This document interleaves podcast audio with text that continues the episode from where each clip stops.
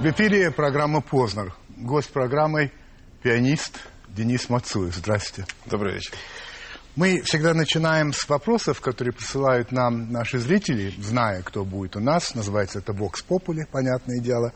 Так что позвольте несколько вопросов от зрителей. Виталий Витальевич Стройнов. Стройнов или Стройнов, не знаю. Где вы проводите больше времени, в России или за границей? Я думаю, 50 на 50. 50 на 50. Иван Сергеевич Петров.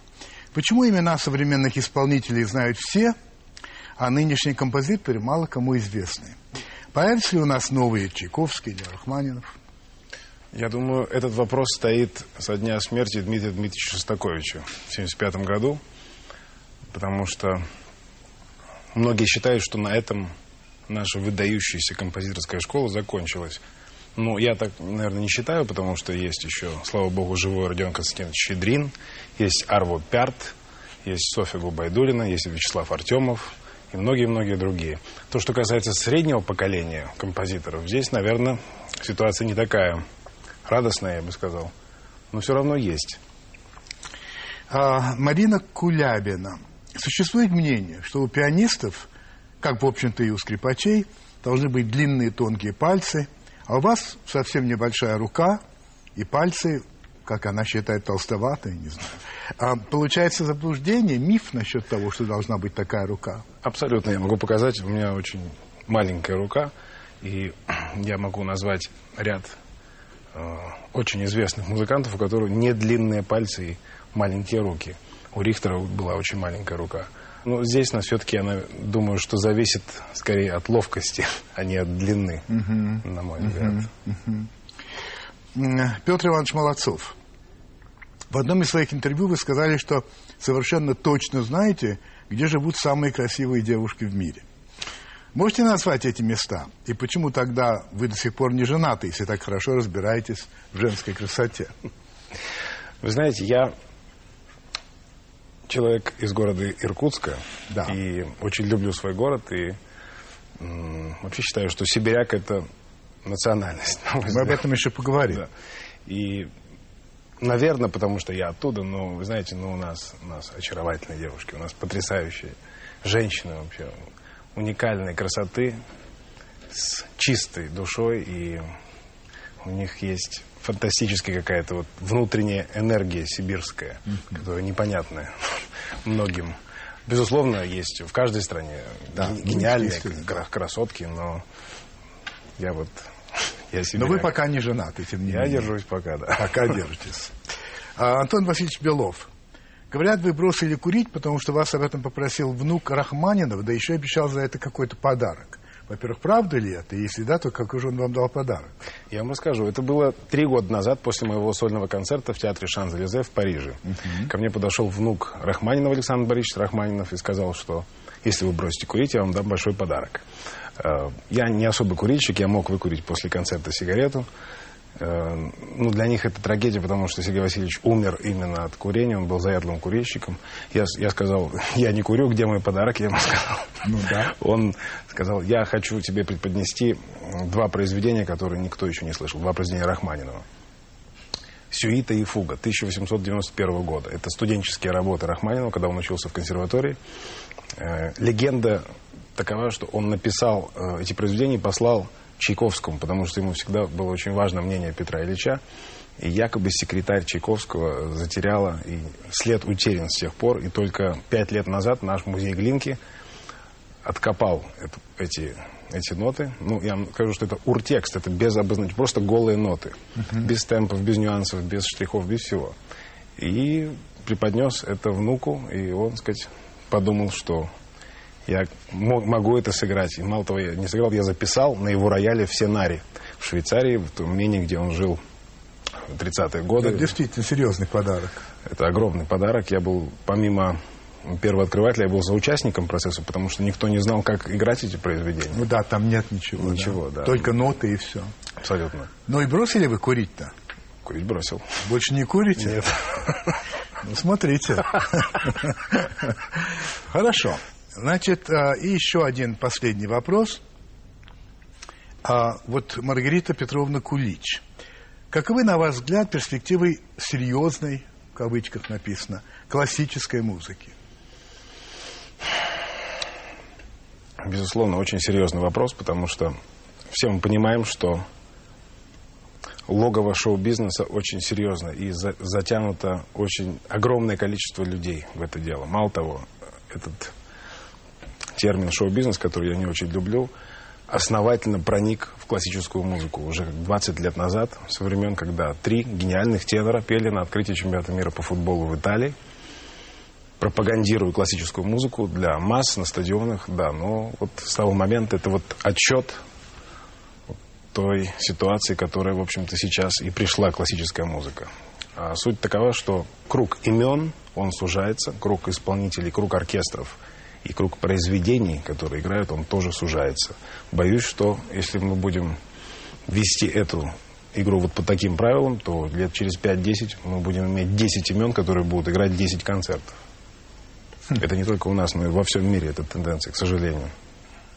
Еще тоже поговорим да. об этом, но сейчас я хотел бы перейти непосредственно к собственным вопросам. И вы знаете, я хотел начать с очень простого. Я хотел спросить вас, когда вы в первый раз увидели рояль.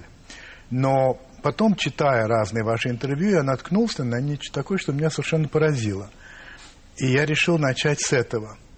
Значит, э, как-то вас спросили, является ли клуб классических музыкантов закрытым. И вот ваш ответ. Нет. Но попасть в него чрезвычайно сложно. В этом мире, как и во многих других профессиональных, э, многих других профессиональных сообществах, все очень коррумпировано. Присутствуют разные кланы, национальные, сексуальные. Никто не скрывает, что раньше правили бал еврейская и голубая мафия. Раньше горовицы спрашивали, как можно стать известным пианистом? Он отвечал, надо быть или голубым, или евреем – поскольку я и тот, и другой, я гений. А дальше вы говорите, а я и не тот, и не другой, благодаря судьбе и родителям, я благодарю судьбу и родителям за то, что правильно ориентирован в жизни. Я понимаю, что нас меньшинство. Вы и сейчас придерживаетесь вот того, что там высказано? Ну, это гениальный ответ Владимира Самоновича Горовица, на мой взгляд. Который... Я имею в виду ваша да, оценка. Абсолютно. Э, ну, по поводу национальности я бы так не говорил, что я не принадлежу, потому что в моем роду были и евреи, и эстонцы, и немцы, и поляки, и русские. Но то, что я правильно ориентирован, вы правильно... Ну, это понятно. Это, Но вот вы ну, говорите то, что, о мафии некой. Вы знаете, вот это существовало последние лет 20 в мире действительно были кланы, да они и сейчас существуют, но, к сожалению, сейчас все переросло в эти деньги, которые все решают, потому что если раньше у многих была возможность, помимо этих кланов, была возможность, если у тебя была победа на международном конкурсе, ты, у тебя был шанс пробиться на международную сцену, на международную эстраду, в хорошем смысле этого слова. Сейчас этих возможностей практически нет. Да, есть, формально есть международные конкурсы, которые еще действительно остались знаменитыми, такие как конкурс Елизаветы в Брюсселе, конкурс Вана Клиберна в Америке, конкурс Шопена в Варшаве. Надеюсь, что и конкурс Чайковского в скорейшем времени приблизится к той репутации, которая у, него была. Когда-то, да. Когда-то, в 1958 году. Но, к сожалению, это большая проблема. Ни один импресарио, я не люблю слово агент, либо менеджер – импресарио невыгоден. Невыгодно, э, сказать, как говорят вот современным языком, раскручивать молодые таланты, потому что они хотят всю, всегда сиюминутной отдачи сегодня. Поэтому они берут известного исполнителя, известный оркестр, и они играют концерт Чайковского. Ну, я, к примеру, говорю. Они собирают деньги, и, и, это, и это такой замкнутый круг, на самом деле. Меня смутило, знаете, вот волей-неволей я подумал о, о о тех людях, которые в течение длительного времени, довольно давно начиная, валили многие э, беды на евреев и на так называемых голубых. Ну, Гитлер это самый яркий пример. И мне как показалось странным, что вроде бы волей или неволей вы вписываетесь вот в этот жанр. Как-то странно, нет? Нет, я не хочу ни в коем случае подумать, что вы кто-то подумал, что я валю на евреев. Ни в коем случае. Я, я сам на четверть еврей. Да. Я, не, я не, не об этом говорил, вот, когда я отвечал на этот вопрос. То, что коррумпированность существовала и существует, это, это факт. Это не вопрос. Да, но то, что э, есть в данном, вот если говорить о нашей стране сегодня, то у молодого человека, у молодого таланта, если мы говорим о классической музыке, есть гораздо, гораздо больше возможностей пробиться, нежели чем на Западе. Как ни странно это звучит. У нас в последнее время открылось огромное количество разных э, фестивалей, фондов, э, конкурсов, которые... И, слава богу, у нас есть молодая команда, вот за что я, в общем-то, горжусь в последнее время. Вот мой фестиваль «Крещенто», который уже пятилетие справил, 65 человек прошло через этот фестиваль. Значит, ну, можно ли сказать, с вашей точки да. зрения, сегодня, что а, вот эта вот коррумпированность или эта мафия не носит а, сегодня, скажем так, национального или э, сексуального Абсолютно. характера? Никакого. Не носит. Абсолютно. Тем более у нас в стране, потому что у нас классическая музыка, у нас как будто такое ощущение, что это прикладное искусство для развлечения. Вот, вот что самое опасное, на мой взгляд. Поэтому никаких коррумпированностей в нашей стране вообще даже речи не идет. Вы говорили о том, что считаете, я вас тоже цитирую, что народ зомбируют, подсаживают на попсовую иглу. Дальше вы говорили так, я глубоко убежден, что над этим кто-то очень серьезно работает, чтобы наша культура существовала только как развлечение. Ну, я должен спросить, а кто работает? Мне бы тоже хотелось узнать. Вы, ну, раз вы убеждены, что кто-то работает, у вас должны быть какие-то для этого, а, ну, не знаю, основания. Основания такие, что когда я включаю телевизор, я не понимаю, я не отличаю друг от друга, если мы говорим о разделе музыка. Да. Я не понимаю, почему практически на каждом канале идет одно и то же. Я говорю о поп-культуре, о сказать, шоу-бизнесе, опять же. Ну, нормальный человек не будет это делать. То есть народ мы ориентируемся на рейтинг. Да? Я все прекрасно понимаю. Это, это, коммерческое это, это бизнес, да. я, я прекрасно все понимаю. Но у людей должен быть выбор элементарно, понимаете? Кто-то говорит, что классическую музыку слушает только 3% населения. Я не совсем с этим согласен. Да, у нас есть замечательные сказать, каналы, замечательные есть программы, но это все очень поздно ночью. Я говорю о том, что постоянно вот это идет о, зомбирование, ну, я, я, я, я убежден, что это зомбирование. Может это... быть, на этом делают деньги, но э, я считаю, что у человека должен быть выбор. И у нас в России, которая всегда была богата на культуру, на огромное количество талантов, должен быть элементарный выбор, чтобы слушать и рок, и поп, и классическую Позвольте музыку. Позвольте поставить такой вопрос. Зомбирование как цель, так сказать, оглупления людей, или зомбирование – это следствие определенной скажем, финансовой заинтересованности, а не цель вот зомбировать людей. Вот где Это здесь? разные вещи. Безусловно, ну так вот я, вы о чем думаете? Я думаю, что деньги здесь на первом плане, а на втором, я думаю, что... Знаете, кто по, заинтересован в по, том, что... По накату, знаете, идет, на самом деле. У меня такое ощущение, что легко народ э, подсадить на это дело. А есть повод, причина – это кому-то надо? Я не знаю, я не хочу говорить какие-то здесь э, откровения свои, потому что у меня нет никаких доказательств, но в первую очередь, безусловно, это пресловутая финансовая составляющая, которая, которая просто не красит людей на самом деле. Ладно, вернемся к первому вопросу. Когда вы в первый раз увидели рояль? И какое впечатление это на вас произвело? Это было в городе Иркутске, мне было три года, потому что я помню свое, свое детство именно с трех лет. Так. Э, я помню, это был не рояль, это было пианино. Это было где? Дома? Это, это было дома, потому что у меня родители музыканты, и папа, и мама пианисты, и папа мой педагог, он и композитор, до сих пор, слава богу, со мной занимается, мой первый педагог. Так. Это было пианино марки «Тюмень». Так. Э, оно было очень большое черная, которая до сих пор, слава богу, сохранилась. Э, мало того, я на нем занимался вплоть до конкурса Чайковского, моего победного в 98 году. И когда японцы приехали снимать обо мне фильм после конкурса Чайковского, и когда они увидели, на чем я занимался во время этого, они были очень страшно удивлены и думали, что я их обманываю. Но это правда, это действительно так. Потом у меня был пианино Петров. Потом ну, скажите, был... а, да, Петров, конечно. Да. Скажите, а вы... Не Петров. Нет, нет, не Петров, нет.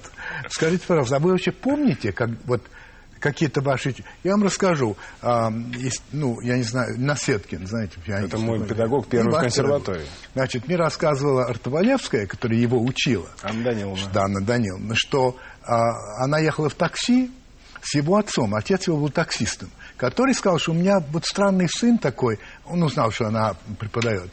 Он как-то очень, он пытается играть на, на баяне, он маленький, он так вот.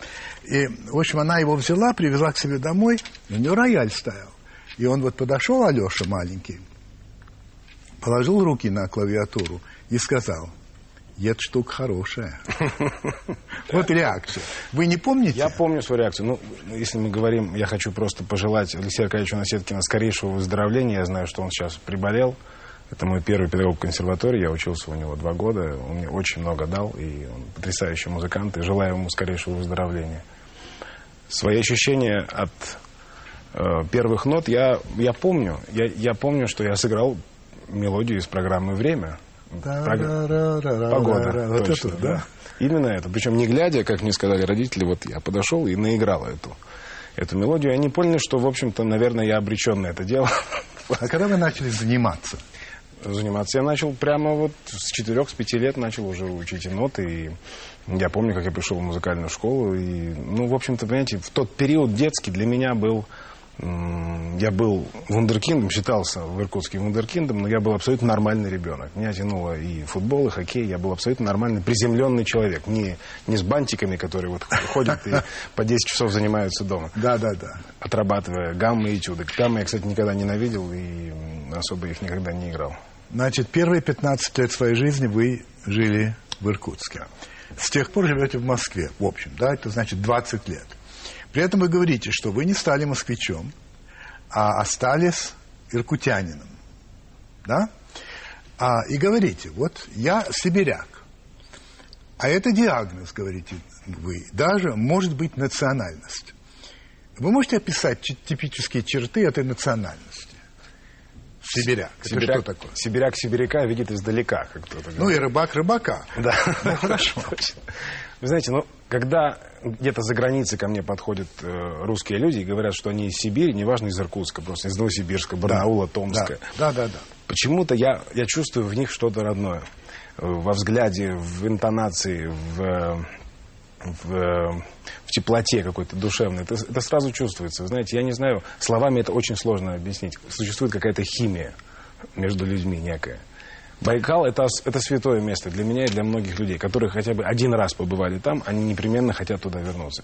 А Байкал это, помимо всего уникальности своей, э, сказать, природной, это уникальное энергетическое место. Я один раз, я хочу раскрыть секрет, может быть, для этого я организовал фестиваль звезд на Байкале в Иркутске, для того, чтобы раз в год э, неделю побыть у себя дома вздохнуть этим Байкалом, макнуть каждую, каждую из, из всех звезд, которые приезжают на этот фестиваль, э, сходить в баню, поесть омуля, это зарядиться. Это каждый сентябрь. каждый сентябрь. Там пребывали уже все наши прославленные коллективы. Юрий Тимирканов и Валерий а Гергиев. не холодно?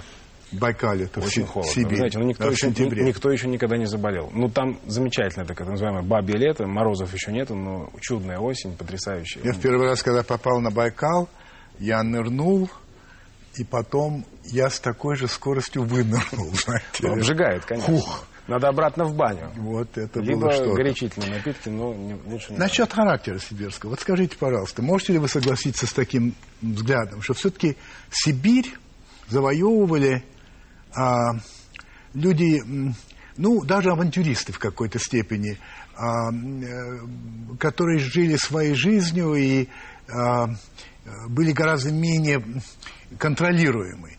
Можно ли сказать, что в результате этого все-таки сибирский характер более вольный, более независимый? А, чем, скажем, вот то, что в европейской части России. Вы бы согласились с этим? Абсолютно. Здесь какое-то, знаете, такое волевое начало внутри, какой-то стержень есть. И, безусловно, культурная составляющая тоже. Помимо сильных и, в общем-то, соответствующих людей, которые там все строили, все-таки вот э, этот шлейф, если так можно сказать, декабристов, он чувствуется, понимаете? В Иркутске особенно. Конечно. Дека... Трубецкие, Волконские, да, сохранены, да, слава да, богу, дом-музей. И публика, понимаете, для меня, помимо того, что она родная, она какая-то необыкновенная. Вообще для меня русская публика, она самая правильная, самая, самая сложная, самая невзыскательная, она труд, трудно завоевываемая, если так можно да? сказать. Как, как, знаете, как вот ухаживание за девушкой. Знаете, с первого раза завести роман с русской публикой очень сложно. Ее нужно очень долго, как говорят, раскручивать. И поэтому тот успех, который у меня есть у меня в России, здесь дома, это, знаете, ну, 18 лет активной концертной деятельности по нашей стране. 103 города я посчитал. Начиная от Магадана, у Вадима Козина, когда мы ездили, еще застали его живым, знаменитого э, певца эстрадного. Пострадавшего за свою сексуальную, за свою так сказать, склонность, да. да. Он нам пел «Отвори потихоньку калитку» в валенках в этой однокомнатной хрущевской квартире. Мы ездили. Это мои первые гастроли были на Дальнем Востоке. Мы застали это местного самородка. Фантастическое ощущение у меня было тогда. От первых гастрольных поездок. Мы сейчас прервемся на рекламу. Я предлагаю вам не уходить. Мне очень интересно, надеюсь, что и вам тоже.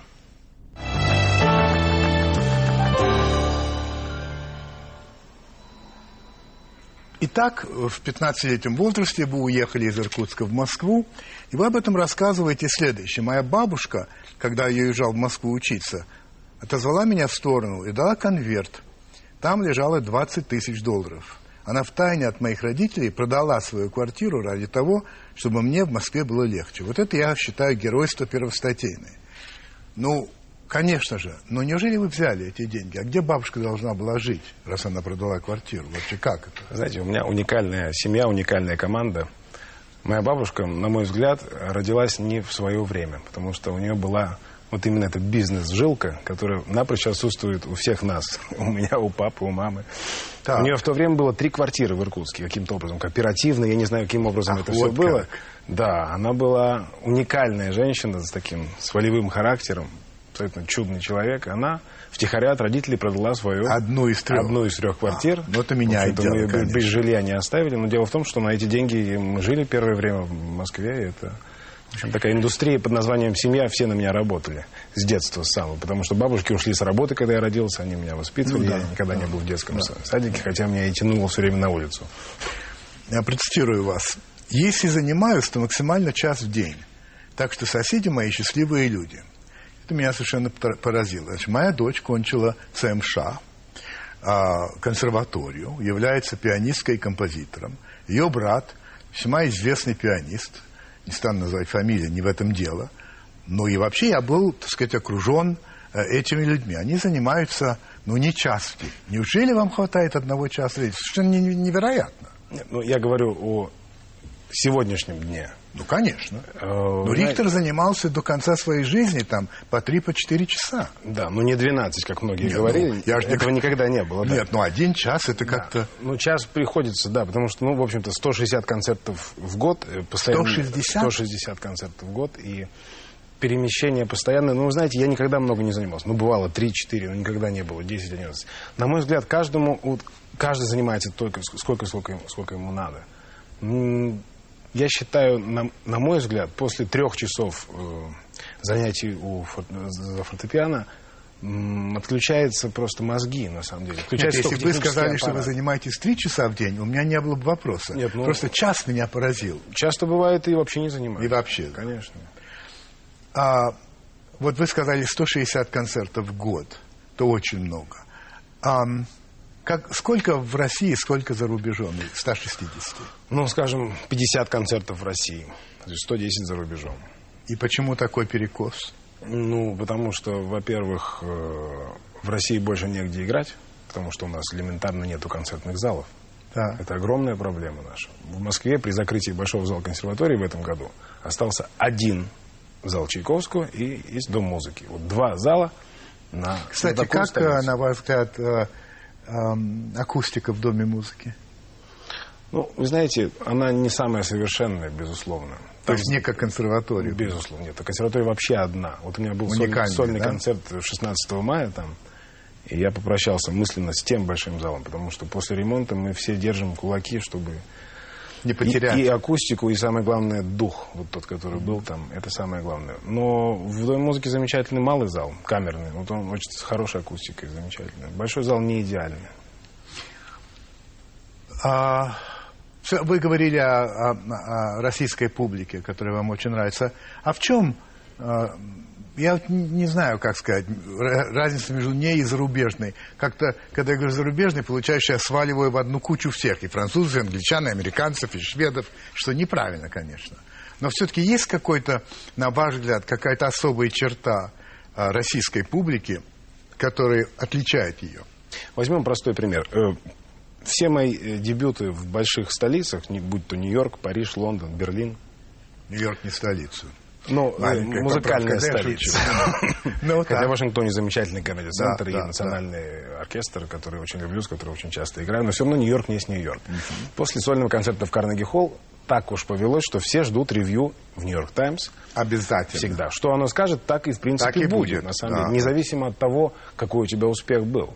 И слава богу, все мои э, дебюты там прошли, в общем-то, с успехом, слава богу. Я очень ждал эти ревью и до сих они пор... могут убить. Могут убить. Я до сих пор жду этих ревью, потому что они мне в первую очередь приносят большую пользу. Там есть критики, которые раскладывают тебя по полочкам и просто учебное пособие. Мне это самому безумно интересно читать о своей игре. Даже критические отзывы. А, ну, расскажем, если мы говорим об успехе у нас и не у нас, безусловно, каждый концерт э, в большой столице, европейской или в Америке, с первого раза там все люди встают и начинают кричать «Браво!». И когда я первый раз приехал, я не понимал, как я играл, потому что на следующий день я пришел слушать какого-то не очень хорошего скрипача в Карнеги-холл, и там также все кричали и вставали. Я уже не понял, как я играл на самом деле.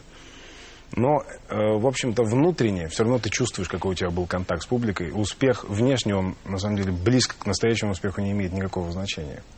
У нас чем отличается наша публика? Если у тебя есть успех в России, вот ты, грубо говоря, приехал в Новосибирск или Екатеринбург, да, вот ты чувствуешь вроде бы неплохой концерт, но не факт, что на следующий год, если ты приедешь, у тебя будет полный зал. И не, это, опять же говорю, как, как капризную девушку. То есть вам кажется, что это строже, более строгая публика? Э, строгая и все понимающая, я говорю о простом смертном. Я понимаю, вот я об этом Именно. тоже говорю. Да. Но каким-то непонятным местом они все чувствуют и все понимают. Хм. Интересно. Поэтому я побывал в некоторых городах и 15, и 20, а то и 23 раза, как я посчитал. А есть ли еще какая-то публика, какая-нибудь еще страна, где вы чувствуете примерно то же самое? Это Япония, я не знаю. Это... Япония уникальная страна, ага. я, я обожаю ее, да. Там, вот там точно не понимаешь, как ты сыграл, потому что там все внутри у публики. Она никогда... Но они аплодируют. Они аплодируют, но они никогда не кричат «Браво!», никогда не встают, и никогда... У них все, все эмоции внутри. Ты должен чувствовать каким-то другим местом, как это... Поэтому, на самом деле, английская публика, безусловно, немецкая публика, она, она осталась еще та старая публика, которая помнит многое. Чего. И Америка, Нью-Йорк, безусловно, Бостон, конечно же, и Чикаго. Сейчас мне предстоит опять в Равинию ехать с чикагским оркестром играть. Поэтому, на мой взгляд, российские гастроли, российские концерты служат не только для меня, но и для многих молодых наших музыкантов некой закалкой. Не то, что обкаткой, как многие говорят, обыгрываться перед западными гастролями в российской провинции. А я, наоборот, я, я обыгрываюсь на Западе, чтобы сыграть в Пскове, Рязани, Кирове. Перми. А есть ли какой-нибудь город или какой-нибудь концертный зал, который вы любите больше других? Ну, это не один зал, помимо большого зала консерватории. Ну, назовите трех. Карнеги, Три зала. Карнеги Холл, конечно. Раз. Это концерт. Большой зал консерватории. Большой консерватории. И? И, и еще два, если можно. Концерт Гибау в Амстердаме и Мюзик Феррайн в Вене. А, ну вы назвали не... Да. Ну да, да. Неудивительно. И, и зал Иркутской филармонии. Для меня это святой зал, потому что я сыграл там первый концерт с оркестром. Еще раз вас процитирую. Отдельная тема, в каких залах мы играем в России. Ни один зал в России не оборудован нормальным кондиционированием. Если брать уровень современных инструментов, то он снизился неизмеримо, потому что все поставлено на, поток. Михаил, Васильевич Петнев говорил мне, что пауза в его творчестве, как пианиста, который длится около пяти лет уже, связана с тем, что качество современных роялей находится на ужас, ужасающем уровне. У меня сразу два вопроса. Начнем с роялей качество наших роялей или качество вообще роялей? Качество самых То есть Стайнбек какой-нибудь Ста- тоже? Стан, Стайнвей, Стан, простите. Стайнвей, они Уже поставлены на поток. Нужно ехать выбирать, и один из 20, из 25 только будет пригодным к исполнению. Это ужасно. Это, это действительно та пауза, которую взял маэстро Плетнев, с которым мы дружим, играем, и я см- смотрел его интервью в вашей программе, кстати да. говоря, это было да. замечательно. И это пауза... То есть это общее явление такое? Общее явление ужасающее качество современных роялей. Хм. Это была замечательная история, когда его директор, директор одной из, не буду называть какой фирмы, рояля спросил маэстро, как вам наши новые инструменты? На что он сказал, «Э, знаете, У вас бывают холода в вашей стране? Тут немец совсем не, не понимающий вопроса говорит, ну да, бывает зимой. Это бывает очень холодно. Он говорит, в общем, да, бывает. Совсем растерявшись, ответил он. Говорит, а бывают у вас аварии на подстанциях? Ну, тот совсем с ума сошел, не понимая, о чем речь. Говорит, да, маэстро, бывает. Он говорит, вот ваш рель вы можете использовать в качестве дров. Красиво. Убрал. Я с ним полностью согласен, на самом деле. А что насчет залов? Что у нас плохо с Зал залами? это наша беда. У Нам, нам не- негде играть. Вы знаете, каждый зал филармонии в провинции это просто ДК. Слава богу, в Дом Пете- культуры. Дом культуры, да. Помимо в Петербурге, слава богу, помимо гениального зала филармонии, есть и зал Мариинского театра новый, феноменально настоящий новый зал с настоящей акустикой, который построил японец Тойота. Это не фирма, это его имя такое. Это зна- зна- знаменитый акустик, который построил больше 80 залов во всем мире. Так нам надо построить таких 15-20 залов. Это, А почему их не... Это что, дико дорого? Это... по-моему, это 35 миллионов э, долларов Ну, один зал стоит, ну, насколько я понимаю. Ну, я хорошо. думаю, что для ну, такой 10 страны... залов это 350 Ну, миллионов. да. Ну, это же... Я не знаю, может быть, нужно построить многофункционально, чтобы туда вх- несколько залов, чтобы входило туда, чтобы... Но вообще, на ваш взгляд, вообще это дело государства? Я считаю, заниматься что да. этим. Я считаю, что да. Это наша проблема, потому что... Ну вот я играл, к примеру, мой постоянный волжский тур, который проходит каждый год в июне. Это дивное время, я обожаю эти гастроли, но в этом зале нету кондиционера в, в Нижнем Новгороде. Филармония, которая в Кремле находится, там за- замечательный намоленный зал, где Сахаровский фестиваль, где Ростропович всегда играл, Башмет и многие-многие другие наши знаменитые исполнители. Я чуть там концы не отдал, понимаете, там ну, 35 градусов на улице было, и без кондиционеров, я в бабочке, во фраке, потому что я, не, я играю только во фраке и в бабочке, потому Ну да. что я считаю, что все эти гофрированные френчи и рубашки, это не, не из этой оперы. Я чуть, я играл два отделения, играл бесы, я ну, чуть-чуть Но можно ли сказать, что вы считаете, что государство мало этим занимается? Залами, конечно, надо это дело пробивать обязательно. Я буду стараться при первой же возможности, которая у меня будет, я везде буду об этом говорить. Только что а, вы, вы говорили очень, я сказал бы, э, позитивно о профессиональных критиках, по крайней мере, на Западе, говоря о том, что они помогают вам, что они очень умело и тщательно разбирают, как вы играете, что так, что не так и так далее. Вместе с тем вы говорите, ну, собственно, я вычитал, что вы сказали, что вы не очень-то жалуете критиков, очевидно, наших. Вы сказали вот, что после одного моего концерта вышла статья под названием «Молотобоец». Там говорил, что я разломал все рояли, что я ужасное быдло, и э, на концерт ко мне ходит такое же быдло. По поводу себя я так пе- переживать не стал, просто пошел бы драться, мне не впервой. Но когда оскорбляют моих слушателей, вы делаете... Вообще есть ли разница между критиками нашими музыкальными, которых вы, видимо, не любите, и, может быть, по делам, а и, скажем, там, американскими или какими-то еще? Расскажу, в чем дело. Критика как жанр, именно критика классической музыки, Да. у нас э, он умер.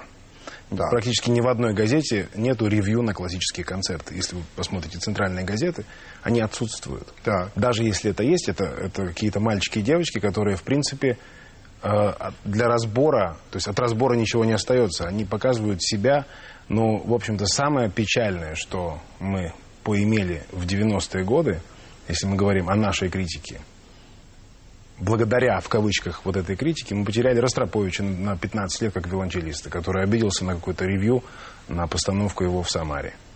И многих-многих других наших метров, которые, которых не так много осталось, их страшно просто оскорбляют элементарно. Я мечтаю, чтобы у нас появились критики, которые будут по полочкам и меня, и всех остальных раскладывать, потому что, во-первых, это очень полезно, а во-вторых, это очень нужно. Без критики классическая музыка не может существовать, на мой взгляд. Поэтому об этом тоже нужно э, позаботиться, о новом поколении критиков тоже. Вы знаете, я, в общем, вполне разделяю ваше отношение к критике. Я не люблю критиков. Как правило, они неудавшиеся в той области, которую они критикуют. Либо они хотели быть а, пианистами, но не удалось. Либо они хотели Актерами, быть балетными. и так далее, там, а, кинорежиссерами, а, телевизионными ведущими. И поэтому они не любят этих людей, которые преуспели. И это очень, это видно и весьма. Но насчет молотобойца. Значит, вы сами рассказали, как, играя в театре Шанс-Элизе, вы так вдарили по роялю, что сломалась ножка. Это был не в Шанзеле, тот концерт был в Сальгаво, по-моему. Сальгаво, да, хорошо, я, это не принципиально. И вообще у вас манера такая, ну как бы это сказать, очень экспрессивная. А, это у вас что? Это темперамент захлестывает? А, потому что, ну я был на ваших концертах.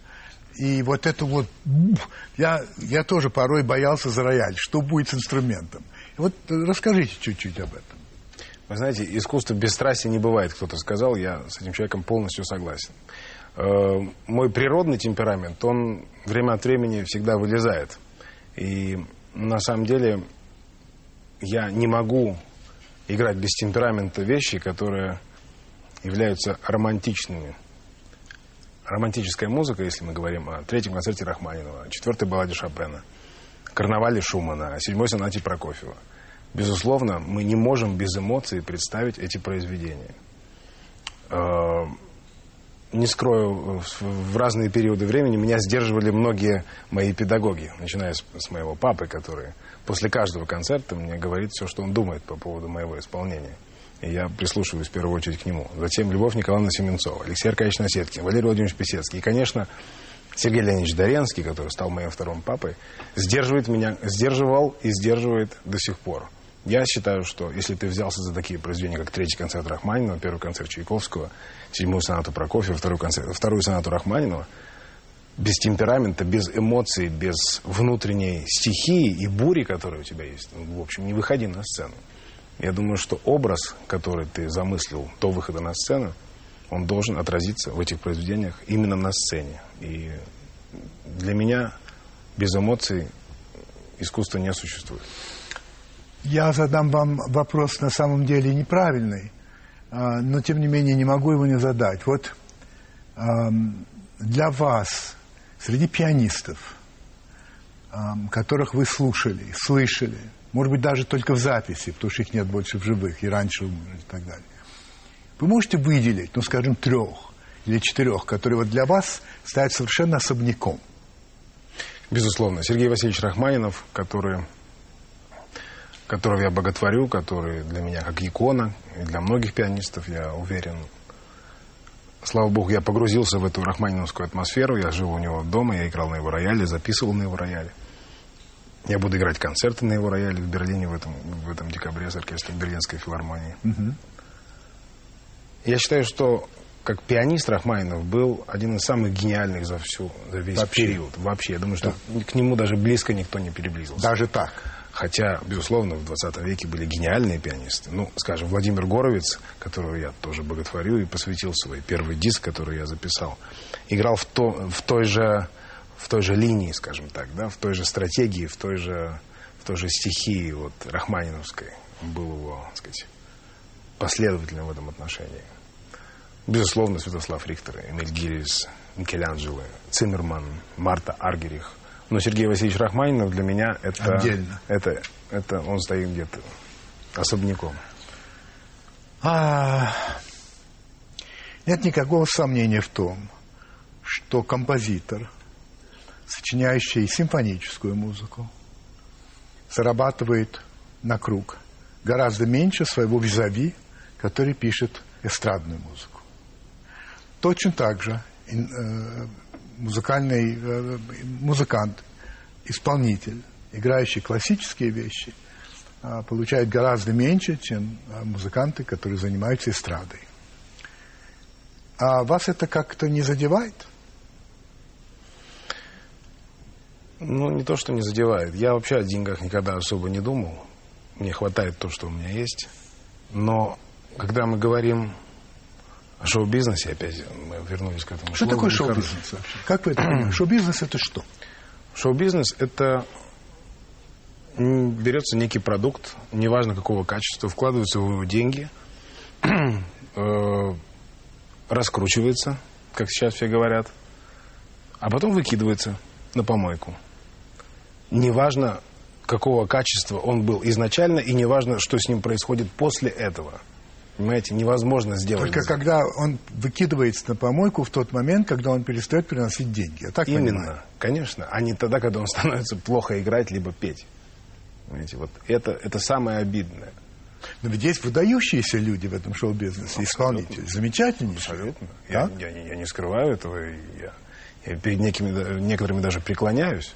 Но это 2% от того, что Ну, смотрите, происходит. вот есть Шостакович и есть Колмановский. Я ничего против Колмановского не имею. Но я знаю точно, что он зарабатывал на порядок больше Шостаковича. Ну, вы взя- взяли потрясающие примеры. Все-таки Колмановский это великий мелодист. И если бы хоть один Колмановский из, из живых, молодых композиторов, который пишет для нашей современной эстрады, э, в общем-то, приблизился к таланту Колмановского, я был бы рад, чтобы он зарабатывал как можно больше денег.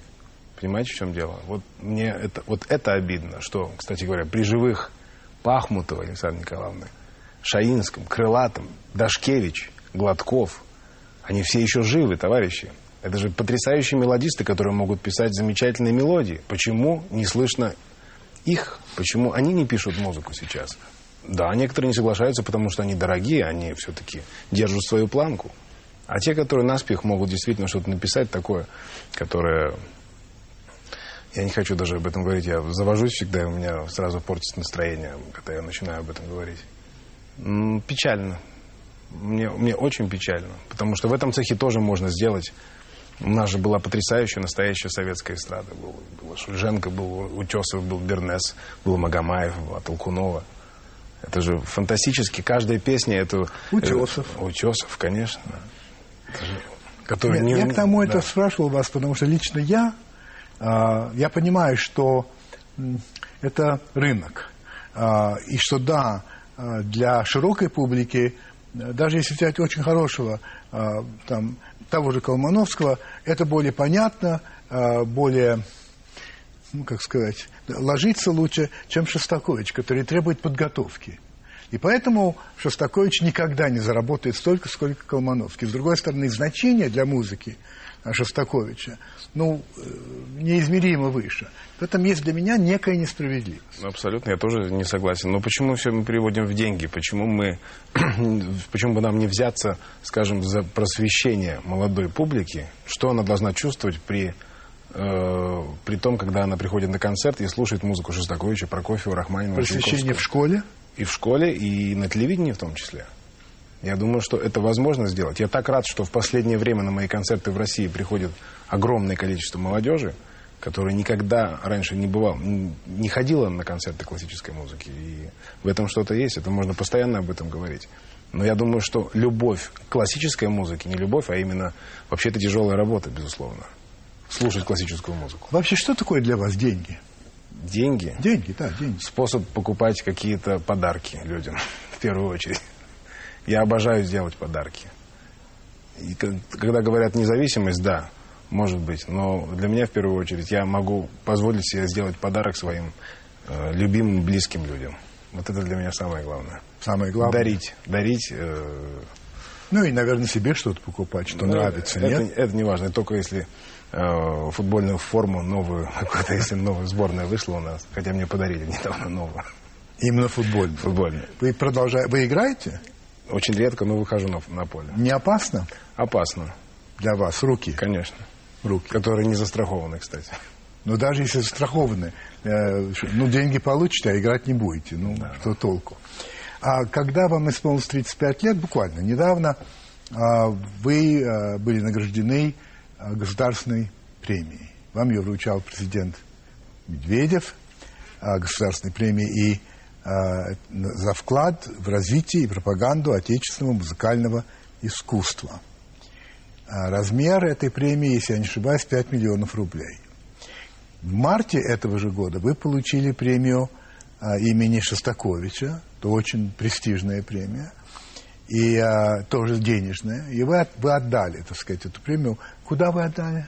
Вы знаете, у меня есть фонд «Новые имена». Вот. Это наша вторая семья. Это через вы были- через которую ва- вас новые имена Они нашли меня в заметили в время. Иркутске. Вета Да. Николаевна Воронова, наша Да, да. вторая моя мама, можно сказать. И тот фонд, который, в общем-то, я сейчас возглавляю, это... И вы деньги отдали туда. Ну, мы сейчас вот решаем, что будем делать с, э, с госпремией. Думаю, что мы тоже будем в этом направлении и инструменты покупать, и на стажировки посылать. Все-таки вот так. Думаю, да. Ну что ж. А, получая госпремию, вы сказали вот что. Я воспринимаю это как признание всего моего поколения. Но вы сами как-то сказали, что вот это ваше поколение 30-летних, и вы его назвали потерянным. Ну, что, что это, почему оно потерянное? Быть не потерянной? Вы знаете, ну, я никуда и не уезжал в 90-е годы. Я здесь остался жить. Я, ну, в общем-то... Ваш выбор таков да. был, да. Все, не все, но 80% людей моего поколения уехали в Европу, в Америку, в другие страны. Они Вы стра... осуждаете за это? Ни в коем случае. Да, мне некоторые люди корят меня даже за это, что вот они теперь на белом, чуть ли в свое время не, при, не, предав, не предав э, страну, они теперь въезжают на белом коне, на все готовом, да еще и гонорары за это получают. Да. некоторые за это корят, я не скрываю это. Я говорю, ну, товарищ, ну а что же им было делать здесь? В 90-е годы, когда у них не было возможности. Да, я выстоял здесь, я, я просто люблю спать в своей постели, в своей кровати, я не хочу никуда уезжать. И не хотел. Хотя сейчас чистого времени в, в своей постели я провожу 37 дней в году в Москве. Но, вы знаете, многие говорили, что русская исполнительская школа, она растворилась, а то и умерла. Да, она соединилась с другими школами, но на самом деле ничего не умерла она. Все ребята, которые вот моего поколения, вот та команда, которая прошла через фестиваль Крещендо, 65 человек, они уникальные, яркие индивидуальности, потрясающие ребята все. И они держат вот этот вот этот пласт, понимаете, русская исполнительская школа. К сожалению, у нас время уже, так сказать, на исходе. Я хотел все-таки спросить вас вот о чем. Как-то вы рассказывали такую байку, что на первом конкурсе имени Чайковского, когда победил Клайберн, Хрущев якобы а, собрал мини, там министра культуры и экспертов и спросил, на самом ли деле он так хорошо играет, и он сказали, да, на самом деле. Он сказал, хорошо, тогда дадим ему Э, премию. Он спросил, а что говорят специалисты? Да, что говорят специалисты. Это такое прямое вмешательство государства в искусство. Вы вообще сторонник таких вещей? Такого вмешательства? Вот, если такое вмешательство, как было в 1958 году, я сторонник. Потому что таким образом Никита Сергеевич Хрущев, эту историю мне рассказывал мой профессор Доренский, да таким образом сделал такую планку на этот конкурс, потому что а. Клибер в то время играл гениально. Да. Ну и, с другой стороны, это было политическое решение. Помимо того, что оно справедливо было по всем музыкальным мотивам, а, в общем-то, и время-то было непростое. И когда говорят, что нужно для того, чтобы возродить конкурс Чайковского, э, в общем-то, я бы не хотел, чтобы он возродился таким образом перенесясь в, 50, 50, в 58 год. Коротко. Вы очень любите джаз? Обожаю. Вы любите импровизацию? Да, и не только на сцене, но и в жизни. Хорошо, тогда будете импровизировать, вам вопросы будет задавать Марсель Пруст. Вопрос Это первый. Коротко нужно отвечать? Коротко, да, желательно, хорошо. да. Какое качество вы более всего цените в мужчине? О, терпение, преданность, дружба. А в женщине? романтизм. В каких случаях вы лжете? Только в тех, если это принесет какую-то пользу людям. Если бы вы могли изменить в себе что-то одно, что бы вы изменили? Ничего бы не менял. А назовите трех своих любимых писателей. Вампилов.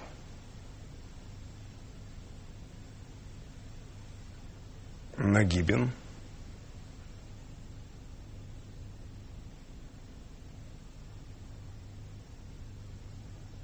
Володин. А художников?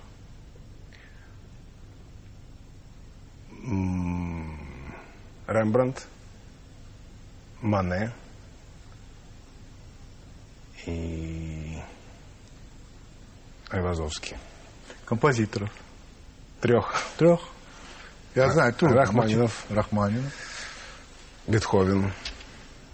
Прокофьев. Если поймали бы золотую рыбку, то какие бы три желания вы потребовали бы от, от нее?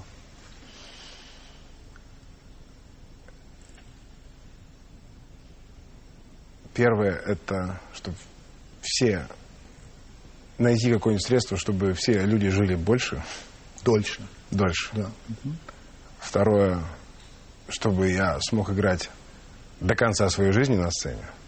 И в-третьих, чтобы это сумасшествие никогда не прекращалось. Какой добродетель вы цените превыше всего?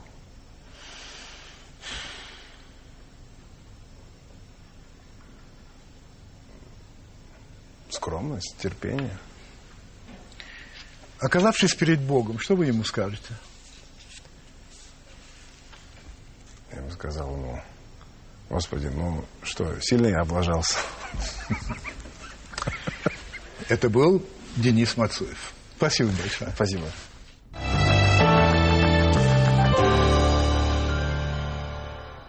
Сегодня я прощаюсь с вами до сентября, а, и поэтому я решил не нагружать вас каким-то серьезным разговором, а сделал я вот что.